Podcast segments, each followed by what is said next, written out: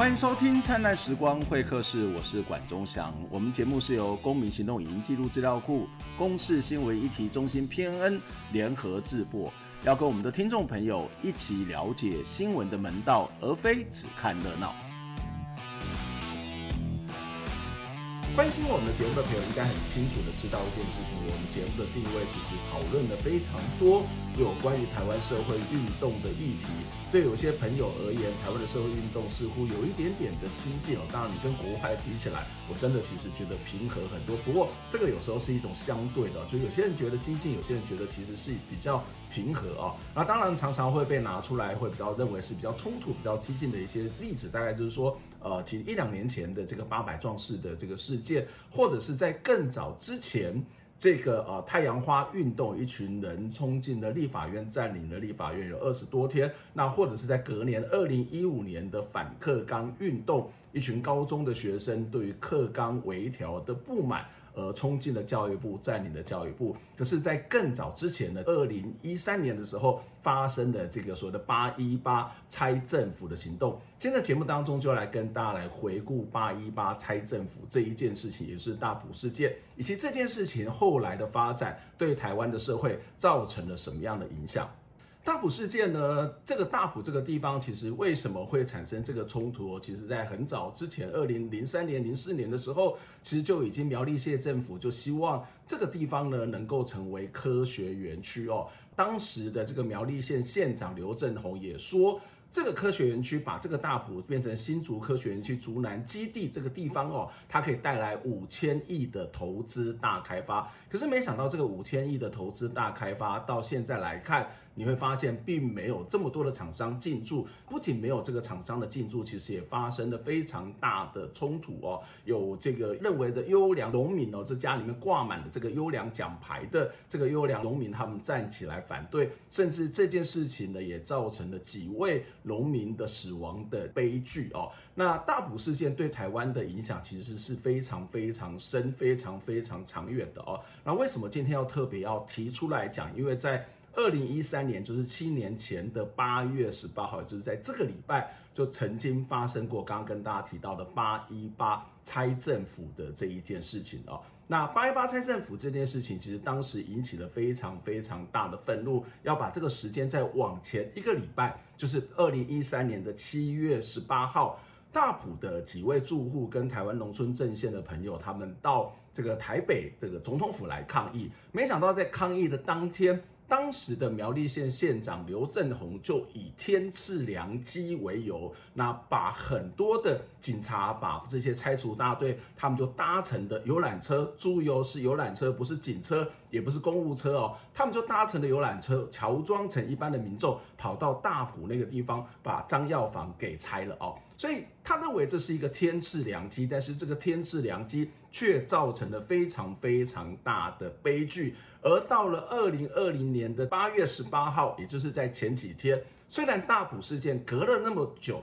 但是呢，还是有一群的被征收户哦，他们其实也站起来说，台湾的大埔事件发生了七年，拆政府拆了七年，可是我们的土地征收的问题仍然没有解决。但我们在谈这个记者会之前，以及台湾土地征收政策之前呢，我们先来回顾一下，到底八月十八号，二零一三年的八月十八号发生了什么事情？为什么人民要去拆政府？月十八号是苗栗大埔被强拆满月的日子，包括台湾农村阵线、各地反征收自救会的受害者团体，都在今天下午五点之前陆续来到总统府前凯达格兰大道举办论坛，而七点钟晚会正式开始。在这之前，包括廖本全教授等专业学者，以及全国官厂工人联盟、废核联盟这些声援团体，都轮番上台表达对政府强拆人民的土呃房屋以及强抢人民土地的不满。我们来看一下稍早的这些。访问抗议啊！你不是做政府的人，不要这样做，欺负老百姓啊！你欺负老百姓不行啊！老百姓，你欺负下去了，他老百姓要吃什么东西啊？当这个政府当起豺狼，拆人家的房子，抢人家的土地，你们说这个政府还配不配当我们的政府？不配。是的，包括竹东土地权益自救会以及远从台东的红叶温泉来的自救会团体，相关的人员都是特地来到台北的凯达格兰大道这边抗议。而在七月十八号，苗栗县政府派怪手拆除大埔张耀居的民宅之后，又发生政大教授徐世荣以及学生陆续向政府高层抗议的事件。今天晚会主题设定为八一八拆政府行动，要把国家还给人民，重申道歉赔偿、递归原主。彻查弊案，立刻修法这四大诉求，来落实土地正义。而警方也出动了上千名警力维安。今天除了凯道的大型活动，昨天的清晨，包括自由广场、台北车站、国父纪念馆、二二八纪念公园这些台北市重要的机关建物都被喷漆涂鸦了“把国家还给人民”这样的字样。农政也扬言，政府如果继续沉默，只会迫使公民的不服从、不合作行动继续的延烧。农政也。说他们希望能够运用各种非暴力和平的行动，重新打造一个公理、正义、人权的国家。以上是记者环如张子佳在现场的最新状况。我们将时间个我们刚刚在影片当中看到的是在二零一三年的八月十八号的当天。的下午还有晚上的时间，就是台湾农村阵线的朋友，还有非常非常多的这个农地的自救会，他们到了这个台北市总统府的这个现场要去抗议。那没有多久呢，其实就转进要转到行政院去抗议。可是突然间有一个队伍，他们就冲进了内政部哦，去占领了这个内政部这这件事情。而当天其实我也在现场，公民行动影音资料库所有的成员也去报道了一个这个非。常重要的这一件事情，接下来我要花一点点的时间来跟大家回顾这整件事情的这个发展的脉络，那告诉大家为什么会采取这个行动，而这个行动之后又发生了什么样的事情啊？所以，首先我们看到，在二零零三年的时候呢，这个苗栗县政府就向内政部申请这个新订的扩大都市计划啊。那二零一四年的一月七号，内政部就同意了苗栗县政府的新订都市计划。并且以特别要注意哦，区段征收的手段来去征收土地面积大约要一百三十六公顷。待会儿可以特别跟大家讲什么叫区段征收，而这个区段征收其实也是在台湾的这个土地征收当中非常严重迫害人权的一种现象。好，那到了二零零八年六月三号的时候呢，苗栗竹南大埔自救会就成立。二零零九年的十二月十八号。竹南的农民呢，北上行政院抗议土地征收，并且主张土地的所有权的历史是是具有一定的历史性的，所以在那个时候，其实他要去告诉大家，这个刘政鸿县长他去征收这个土地，其实是违违反人权，然后是不具所谓的正当性的哈。那二零一零年的四月十五号，苗栗县政府就公告说，居民要自行的去拆屋。期限这个就让他们自己去拆屋这件事情啊，然后到了二零一零年的六月九号的午夜时分，这个是一个非常非常重要的一个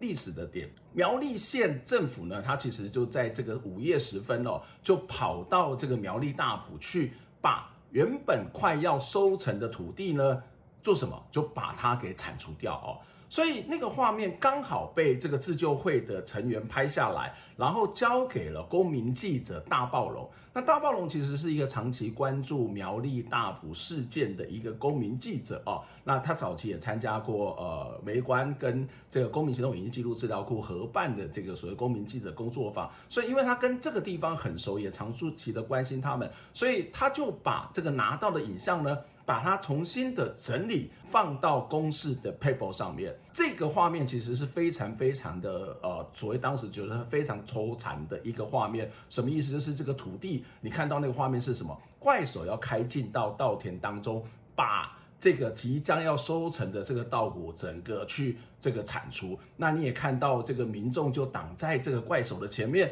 去呼喊、去要求、去阻止这个县政府这样的一种恶行啊。这个影片一传出来之后呢，哇！非常短的时间，瞬间之间，大家就发现这个议题的存在。原本这件事情还只是一小群关心社会运动、关心农业的民众去关注的，可是这个事情它开始了一个非常大的改变。怎么样改变？很多人都发现了，哇，不是只有我们家的农地被征收，原来大埔的农地被征收，原来某些地方的农地被征收，原来彰化、二林、相思寮的这些土地也可能会遇到这种所谓的。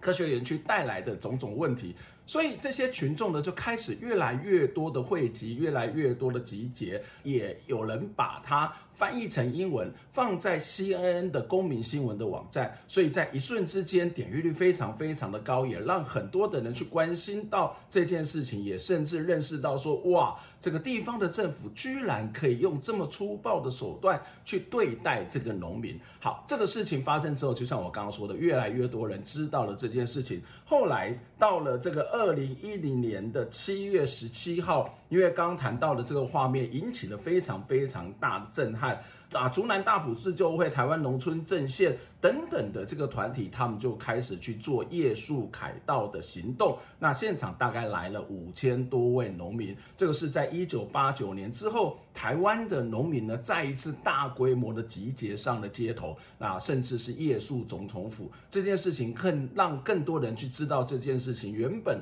主流媒体不太去关注的议题，也因为公民记者的报道，也因为采取。的这个行动，主流媒体开始去关注这一件事情。在二零一零年的七月十七号这个行动之后呢，二零一零年的八月三号，这个事情就有后续新的发展，但是它其实是一个悲剧。大埔自救会成员的朱家里头的这个七十三岁的阿嬷朱凤敏老太太，因为不满这个政府强征农地，最后喝农药自杀身亡。这个事情也影响到后立面的发展了。二零一零年的。八月十七号，当时的行政院院长吴敦义就发布正式公文，强调大埔自救会所主张的反对土地征收之土地与民宅原屋保留的，呃，这种所谓的划地还农的主张，他是同意的，所以这也让这个原本的土地的征收范围因此而变小。二零一三年的六月十一号，苗栗县政府呢发文给彭秀村、朱树、柯成福、黄福记，也是最后坚持不去搬迁的四家。要求他们要自行抢拆，好，所以这个范围变小了。可是这四家呢，被以这个所谓妨碍交通或者是影响到这些施作、影响到这个发展为由呢，这个苗栗县县长哦，这个当时的刘正鸿县长呢，也要求他要去强拆啊，要不然不自己强自己不不自己把它拆除的话，将会被强制拆除哦。再来很重要一件事情，就是二零一三年的七月十八号。彭秀春，也就是张耀房张生文的先生的太太啊，这些住户的代表，还有包括大埔苗栗自救会或者其他各自救会的成员到总统府去抗议哦。而当时的苗栗县县长刘振宏就趁大家跑到台北来抗议之际呢，就在以民间动员的这个游游览车的方式，那载了六百名的警力，还有当地的营建商，快速的去拆除了。这个张耀房的家哈，那当时其实是个非常非常突然的状况，因为对刘正鸿而言，他是天赐良机。那少一部少部分在那边去协助去挡拆的这些学生，因为大部分都到台北来了嘛，那他们就整个都被抬离掉，所以政府花了三个小时就把他们这个家呢都就把它整个夷为平地哦，同时也拆除了其他三户。这件事情这个画面。比刚刚谈到怪手开进稻田里更震撼，你就看到那个房子是整个被拆除，然后整个都倒下来。所以对很多人来讲，这个画面事实上是非常非常心痛、非常非常不满的哦。所以到了八月十八号的时候呢，这些群众呢就跑到总统府前面去抗议。那后来就产生了这个所谓的拆政府的这样的一件事情。到了二零一三年的九月十八号，张生文先生。就因故而失踪，后来就被发现，他其实是在附近的排沟发现了张生文的遗体哦。其实张生文先生的过世的原因其实众说纷纭，可是其实我自己都会觉得一个还蛮重要的一个原因是，这个张生文的呃是。他非常受到很大的压力，怎么样的压力？是所有的人都觉得你们家应该要拆，拆掉之后才会让这个社会更进步。可是你就是不拆，你在想一件事情，就是大家都觉得说你是一个妨碍社会进步的一个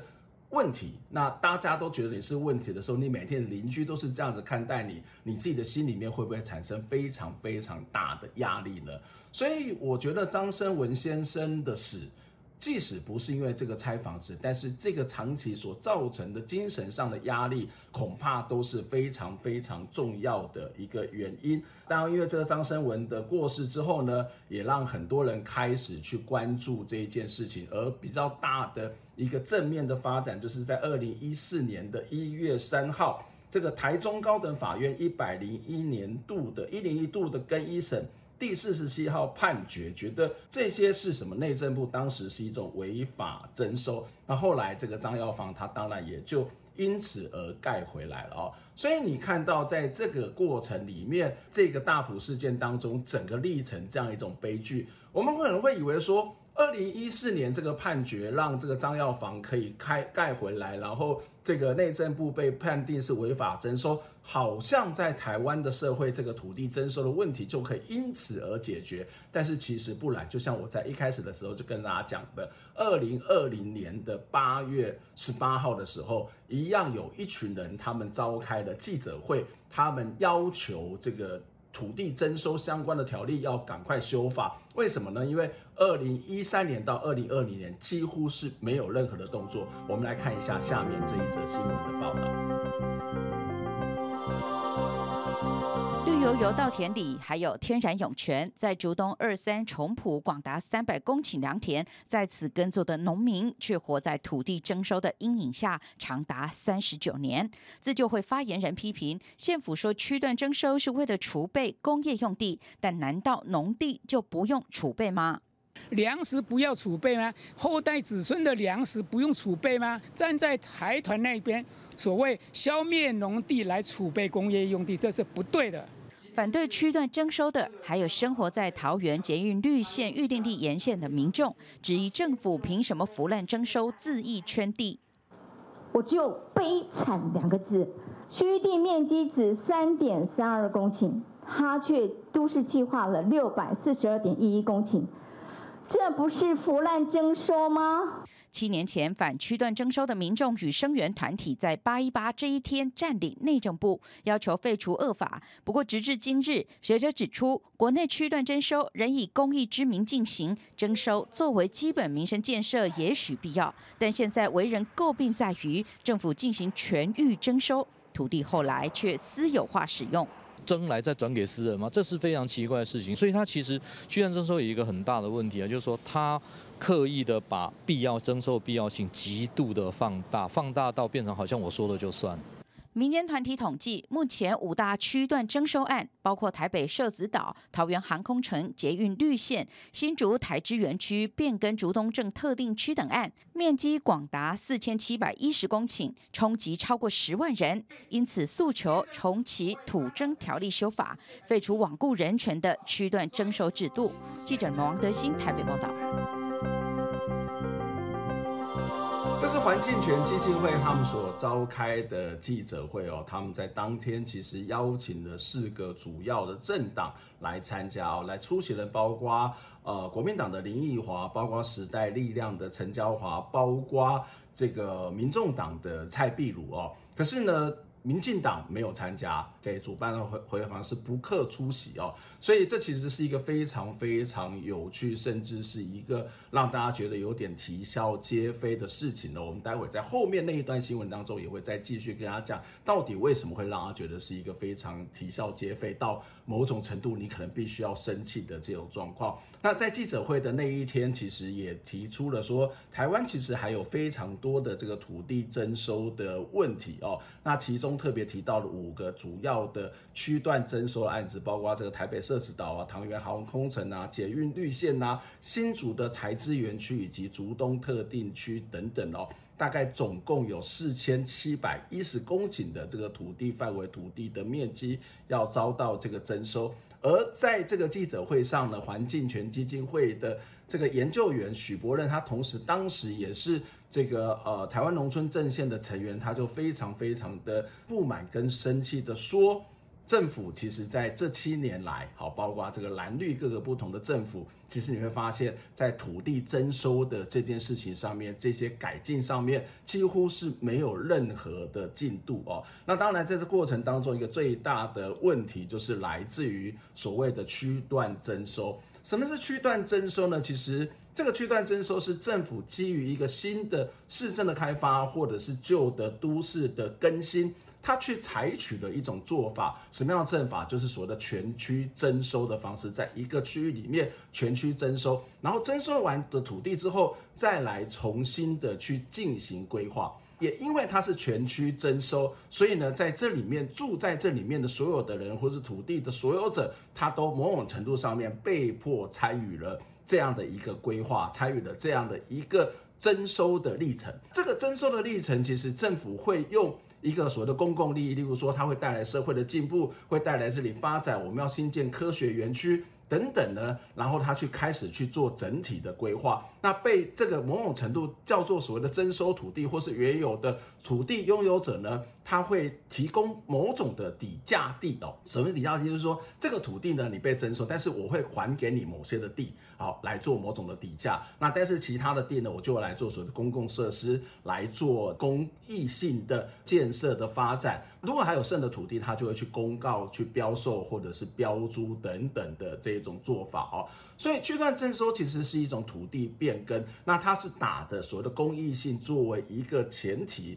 而且其实会有一种好处，就是这种土地变更会让原本的农地，它可能会变成的是一种住宅区，可能会变成是商业区，那也因此它的地价会因此而变高，在这种变高的状况底下，这个被征收户就会被人认为说啊，其实你是因为受这个受益者啊，而且呢，这个也有别的土地来去跟你用底价去跟你做交换啊，那所以呢，你这个土地就本来就要被征收，是应该你应该是个乡人为大局哦。可是事实上，在这个过程当中，人民未必是同意的，人民也未必会去拿到他所合适的这种他认为是合适的这个土地哦。事实上，在这个大埔事件的时候，我也去了大埔几趟，我们也看到这个当时的这个土地的规划的一些设计图哦。你会看到这些农民其实有非常多的农民，他其实相对之下比较弱势，他就会被分配到一种比较边缘的或是比较破碎性的土地，而那些好的土地，大家就被政府拿去。拿去做什么？可能要做公共建设，或是准备要去做标售。所以在这个过程当中，你都会看到，哇，旁边的这个地价可能上涨了，然后很多的房屋的中介也开始在那边说，我要来盖房子，我要来让这里进步。可是被强制征收土地的这些农民，他可能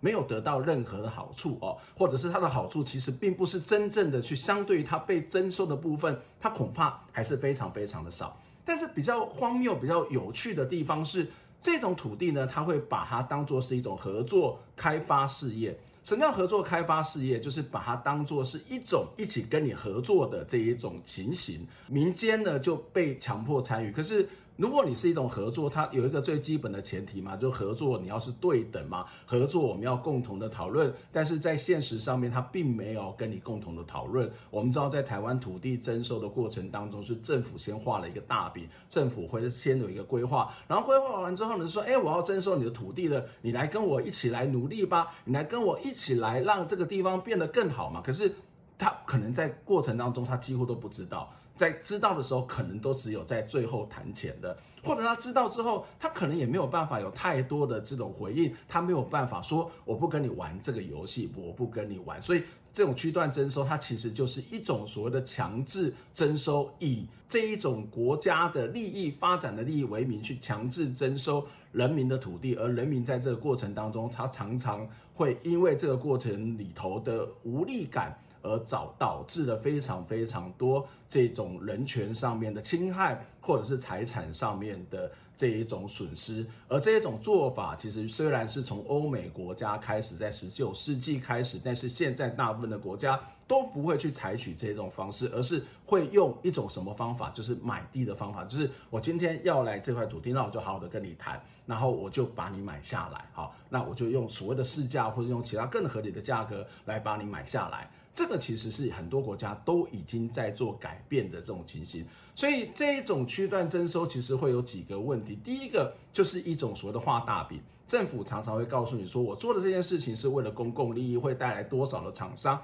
但是我们可以看到很多被征收的地方，厂商都不来了，不是只有做得好或不好的问题，是他根本就不想来。那所以这些常常就是先征地，然后再请厂商来，但是厂商真的会来吗？这其实是一个非常大的问号。这就是一种画大饼的一种政策，而这大画大饼的政策就会导致第二个问题，就是一种。我是一种公共利益，这个公共利益就是我会去多花店，我会这里会做得更好，会让这里的土地翻倍，会让我们这里发大财。但现实上面会不会呢？其实不对，不知道。第三个问题就是它出现的是一种所谓的假对等的状态。它虽然告诉你我们是一种合作开发，但是其实全部都是由国家主导，全部都是由政府的主导，而人民在这个过程当中，他没有太多能够去。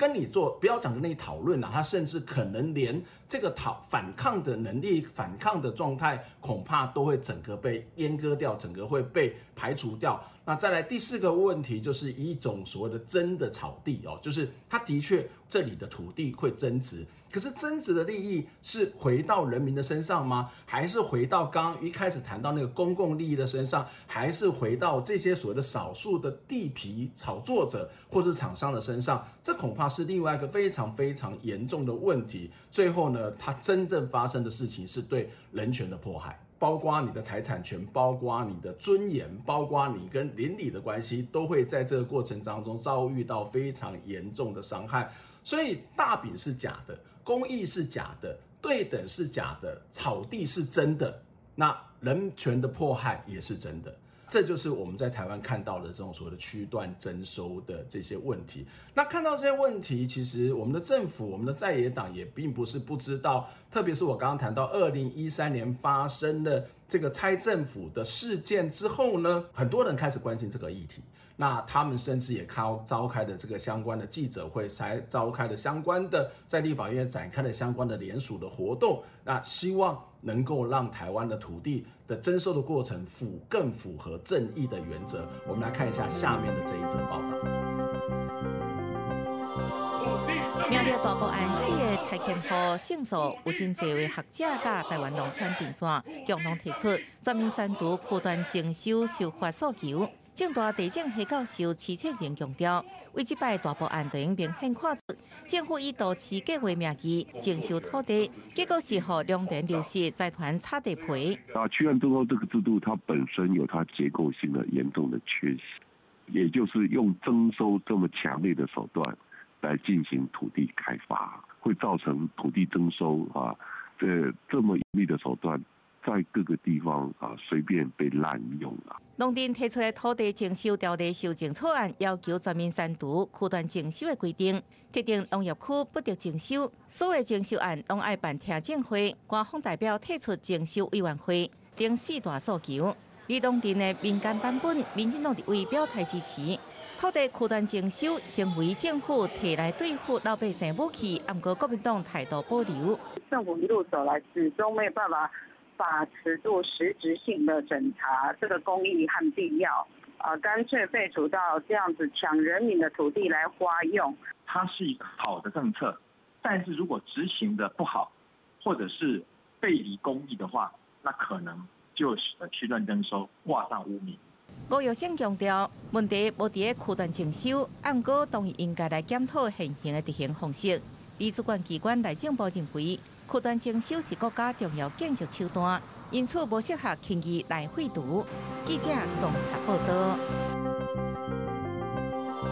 这个是二零一四年发生的事情，也就是刚刚谈到了在大埔事件这个拆政府之后所发生的这个立法院的一个公听会，而在当时在我们在新闻当中看到，国民党的吴育生事实上是反对的哈。那反对这个土地这个征收条例的修改，可是这个呃林淑芬她是赞成土地征收条例要修改，要站在一个维护人权、要维护到人民利益的这个角度。当然我们知道林淑芬本来就长期去关注这件事情，可是。这个事情其实不是只有林淑芬觉得应该要去修改土地征收条例相关的这种破坏人权的问题哦，在二零这是二零一四年一月的新闻，在二零一四年的二月就有二十二名的民进党的立委，他曾经在立法院提案要修改土增条例，要废除区段征收的制度。就我刚刚谈到，那为什么废除区段征收的制度呢？就是。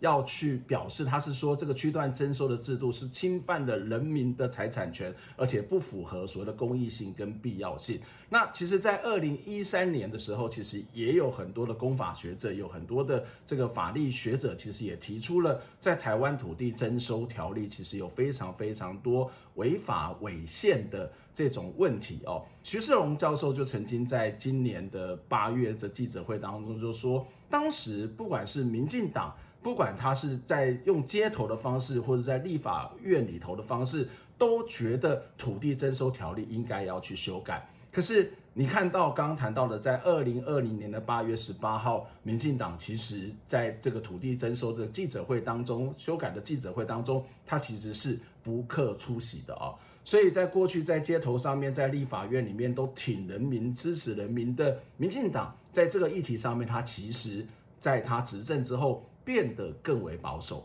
变得不敢像他过去一样，觉得这个条例要修改。既然你过去觉得是需要修改，你现在都已经完全执政了，很多东西你可以做，或者是你做不到，也要告诉大家你会怎么去做，或者是要跟大家说明原因。最近又出现了一个现象，我觉得也是值得我们要再进一步的关注。什么现象呢？就是台啊高雄市的这个新任的副市长林隆钦。他曾经主导的南铁的东移案，他也主主导了这个新竹竹北的璞玉计划。林荣钦曾经在这个社运圈里面被批评是是一种台湾腐烂征收的第一号打手。这个当然，林荣钦的做法我们可以有很多不同的评价，你可以同意，你也可以不同意，你也可以有更多的观察。可是找了林荣钦去担任这个副市长，他其实也反映了一件事情：都市计划、土地征收仍然是民进党。要去做的一件事情，那要去做公共益利益的事情，要去土地征收，我觉得这某种程度上并不是不行的。可是，在这个过程当中的必要性、正当性、各式各样的程序，是不是尊重人民的意见，或者是干脆把这个法令重新的修正调整，让它更符合人权、居住正义的精神，恐怕是现在的执政党你必须要去面对的问题。以上就是这个礼拜的灿烂时光会客室，我们下次再见，拜拜。